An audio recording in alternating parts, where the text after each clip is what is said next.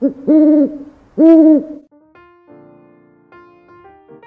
我想有些东西要澄清哈，就是其实我知道他是一个呃资深的媒体人呐哈，只是我觉得在这件事情的评论里面有一些真的有点偏差哈。第一个，我们澄清一件事情，就是说这个日韩之间的冲突哈是基于一件事情哈，这是这次的最大的目标，就是韩国打算要停掉所谓日韩军事情报交流协定那个部分嘛哈。那起因当然是征用工。好，没问题啊。但是周用工这个问题中呢，日本所采取的措施是不是禁了半导体的产的产品？我们看到那个加强出口管制哈，它的意思不是禁售，所以并不是南韩就买不到货，不是这个意思。好，这句话的说法本身就是很大的问题。我们上次其实已经有谈过，它是在出口管制的措施中加强它的管制措施，这个是其实是一个行政措施的回复。它的原来的管制状态化，因为它的这些产品中有很多都是半导体的材料，而这些材料本身可能有毒、有危害性或是有敏感性，这一类的产品出口本来就有管制。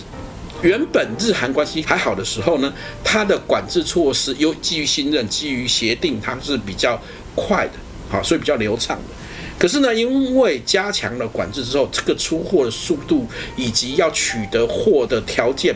变长了，时间成本变高了，好，所以这主要的问题是这样，并不是无法取得。那这个东西对韩国的影响是什么？韩国的半导体产业取得产品的速度、时间或者行政成本拉高，使得它的包括排程啊等等的时间成本增高，好，是这个问题，不是禁售。好，这是第一个，我们觉得觉得这个这部分他搞错了，他并没有禁售这件这件事情。那第二个呢？第二个就是说，这个冲突的本身中，其实日本坚持的原因是，他觉得这两件事情，就是日韩军事情报交换协定和加强出口管制是两件事情，是不同的事情，不可放在一起。那韩国坚持要将日韩情报交流协定的这个东西呢，拿做当做一个筹码。其实最近我们看到十月二十二号届期，但是在二十号的时候出现转折，结果哎，这个协定协定继续延续下去，让整个冲突回归到原点。我没有说，其实韩国应该要摸摸鼻子回去谈判，但是他只很快的就不是修还是收回来了。好，他他的情形是是这样。好，那因为这里面有一个原因很重要，就是说日本认为这两个东西应该要脱钩来解决，所以他说这两件事情。而韩国一再的拿这个所谓的日韩情报交流协定来做这个筹码的时候，其实在本质上是有问题的，因为这个影响到的实际是美韩之间的关系，不是日本的关系。安倍也是这样定调。好，那也最后也是这个原因，因为这实际实质上是美韩的关系，包括防御朝鲜的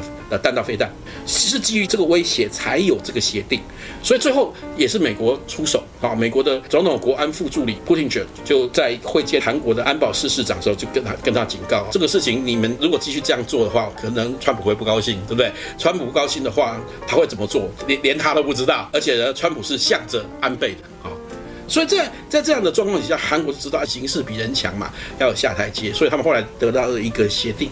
某种程度来讲，是韩国给自己一个台下台阶，就是说，哎，双方这个有关于这个协定继续，然后 WTO 的那个讨讨论呢，好撤回，然后呢，日韩之间开始对话，然后这这个解解决的过程中呢，韩国做了一个很好玩的最后的结论，他是说日本可以坚持日本的立场从未改变，那韩国也可以坚持说日本已经立场改变了啊，这什么意思呢？我把它翻成白话就是这样，就是韩国说，嗯，日本已经对这件事情产生道歉了，所以我们要改变。日本说，就这么等，等一下。我从来没有谈到道歉，韩国马上打断说：“不，你们道歉了，你们道歉了，你们就是你们就是道歉的。”日本之后点点点，他的那个协定的效果其实是这样子，等于说韩国全面的退守，回到原来的状况，然后甚至还加码，因为他们已经中断了很久的那个局长级的会议交流也恢复了，所以这个案子的实际的状况是这样子的。好，但我们也可以看到，就是说其实。在国际间谈判，你要清楚的知道自己的立场和利益所在，而不是一味的脑冲，就是说我要当民族英雄，我要当反日大将军，